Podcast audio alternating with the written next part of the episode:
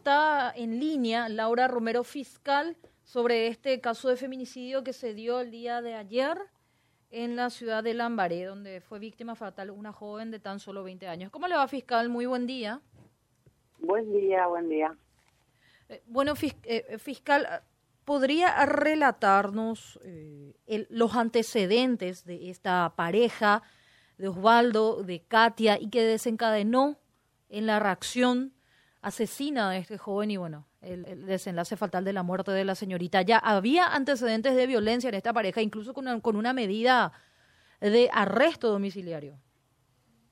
Efectivamente, ellos eh, convivieron aproximadamente cinco meses y en el transcurso de ese tiempo hubieron episodios de violencia eh, que le llevaron a ella a denunciarle en el mes de febrero, pero ya a raíz de varios episodios, ¿verdad? Y también por la eh, por los padres, ¿verdad? Que ya le insistían de que tenía que denunciarle, que tenía que sacarle de la casa, ¿verdad? Entonces, él es imputado y en febrero y con arresto domiciliario, con una medida de restricción hacia esta joven, cosa que él nunca cumplió, ¿verdad? Todo el tiempo la estuvo hostigando. Lo que yo te estoy comentando es de acuerdo a el relato que me hicieron ayer eh, los familiares, específicamente la hermana, y también con el, el, oficio que tengo de que está registrado en, en la Policía Nacional de que él estaba con un arresto domiciliario. Eh, este arresto domiciliario fue otorgado, si, si ya tiene el detalle eh, fiscal, ¿fue un pedido del fiscal o la fiscal de aquel, en aquella oportunidad que trató este hecho de violencia o fue una medida aplicada por el juez? ¿O el ministerio pidió arresto? No puedo contestarte eso porque no tenía, no tengo ni, ni, tuve la carpeta fiscal a la vista, ¿verdad? Pero dudo mucho que se haya pedido arresto domiciliario, porque normalmente para este tipo de hechos punibles sí o sí se pide prisión, ¿verdad? Y también se le otorga normalmente prisión primero, ¿verdad? Sino que después se va viendo y se le da el arresto, o sea, conforme a cómo va el proceso, ¿verdad? Pero eh, desconozco esa primera esa primera causa porque todo esto ocurre ayer, domingo, no teníamos eh, acceso a eso. Ahora, ahora voy a estar pidiendo la copia íntegra del expediente para ver cómo sucedieron exactamente las cosas en aquella ocasión, ¿verdad? Según el relato los familiares, ellos habían peleado y él en algún momento intentó asfixiarla. Y entonces ahí es donde ya intervienen los familiares, ¿verdad? Y y hacen la denuncia, lo obligan a ella a hacer la denuncia y él va preso. Pero eh, desconozco si es ciencia cierta para decirte no se pidió no se pidió, no, no puedo contestar. Y el día de ayer ella estaba llegando de un festejo, estaba acompañada de un amigo, el muchacho la esperó horas frente a la casa, él ve esa situación y se da esa reacción. Así mismo, él estaba ya rondando la zona, ¿verdad? Esas son las expresiones de los vecinos, para que ese auto, el auto en el que él estaba, estuvo polarizado, vidrio cerrado, paseándose y rondando la zona.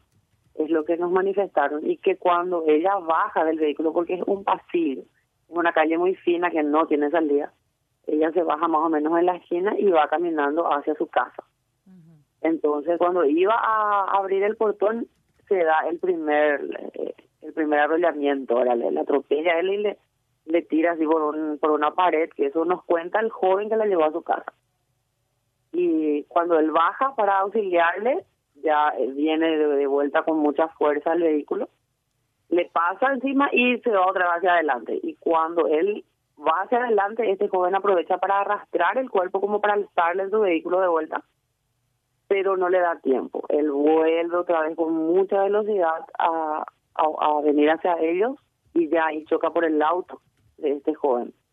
Entonces ahí él huye desfavorido porque no, porque se dio cuenta que él también le iba a, atropellar, ¿verdad? Y ahí es donde empiezan a vestir por el vehículo ajeno. El joven ya fue imputado, eh, tengo entendido ayer eh, usted lo convocó para su declaración indagatoria, él se abstuvo.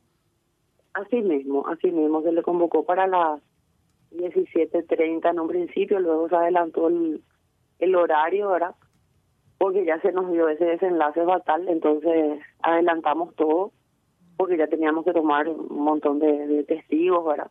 Le tomamos varias declaraciones, tuvimos hasta, hasta la noche, y se le imputó y se pidió prisión. Él a alguien manifestó que eh, lo suyo fue un ataque de celo, que se descontroló. Eh, ¿en, qué, ¿En qué contexto hizo este tipo de declaraciones? ¿Fue algún, algún medio de comunicación? ¿Cómo, qué, qué maneja usted, fiscal? En realidad, la que la persona que habló de parte del joven fue su hermana, con un medio de comunicación ayer, la hermana de Osvaldo, que dijo que él estaba un poco celoso y que ellos seguían todavía como pareja y que fue un accidente. Bueno, que hizo esa declaración, no sé sinceramente. Accidente. Cinco accidentes fueron. de ayudarle al hermano, ¿verdad? Claro. ¿Y qué expectativa de, de, de condena tiene alguien que comete un crimen de este tipo? 30 años. 30. años o más con medidas de seguridad. O sea, que podrían ser hasta 40. Sí, así es. Eh, fiscal, las siguientes diligencias, eh, ¿cuáles serían? Tengo entendido que hoy aparentemente iría para su audiencia, imposición de medidas. ¿Qué más diligencias le tocaría ya? Sí, realmente eso ya le corresponde al juzgado. De mi parte tengo la autopsia de la joven en, en un en una hora más o menos. Ah. Eso es lo que tenemos pendiente todavía, la extracción de datos del teléfono de ambos y más declaraciones, más testimoniales. Ayer nos fue imposible tomar todas. Claro. Porque también teníamos que preparar la imputación, ¿verdad? Entonces vamos a continuar con eso.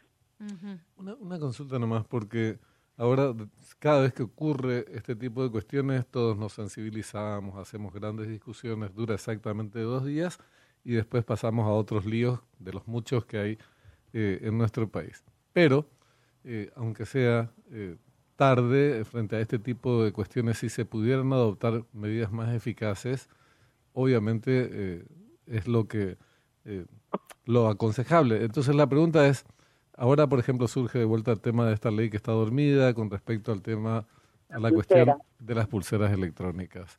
en su experiencia, digo, aunque la respuesta es un tanto obvia. Eh, ¿Esto contribuiría a al menos disminuir casos como el que ocurrieron el que ocurrió ayer en la pared? en, en, mi, en mi caso particular, si a mí me preguntas, yo creo que sí, ¿verdad? hablo de mi, de mi opinión particular, sí, porque va a haber un medio de control de las personas que están con, con ese arresto domiciliario. Por lo menos va a sonar una alarma si es que se mueven del lugar, ¿verdad? Podrían evitarse muchas cosas. Porque no, solamente salen, eh, o sea, no solamente se otorga arresto domiciliario en este tipo de hechos eh, punibles, ¿verdad? Claro, También muchos otros. Se otorgan en estafas, en hurto, en un montón de cosas que es como inmovilizarle un poco a esa persona que hasta que termine el proceso por lo menos, ¿eh? Yo me preguntaba hace un ratito y te quiero hacer la pregunta por tu experiencia eh, en esta en este en estos temas tan tan embromados. Cuando se trata eh, de personas que representan un riesgo cierto, eh, serio, para la vida de otras personas, corresponde otorgar medidas alternativas, más allá de lo que diga la ley. Digo, ¿No sería necesario debatir la revisión de esta, de esta cuestión cuando está en peligro la vida de otras personas? Con, sin pulsera electrónica, esa ya es una discusión eh, secundaria. No estamos hablando de un estafador, un chorro, estamos hablando de alguien que puede matarle a otra persona. Eh, en esos casos, ¿no habría que, revisar o volver a, discutir las medidas alternativas a la prisión de, ese tipo de, personas? Por supuesto, por supuesto que tenemos que entrar a debatir eso y por supuesto que lo ideal sería que estén eh, bajo resguardo, ¿verdad? En prisión. Claro. Vamos a ver cómo se desarrolla esto. Fiscal, muchas gracias por su tiempo y buen resto de jornada. Decía que en una hora, eh, sería a las 7 u 8 de la mañana, arrancaría la autopsia eh, al cuerpo de la joven. Así mismo, así mismo.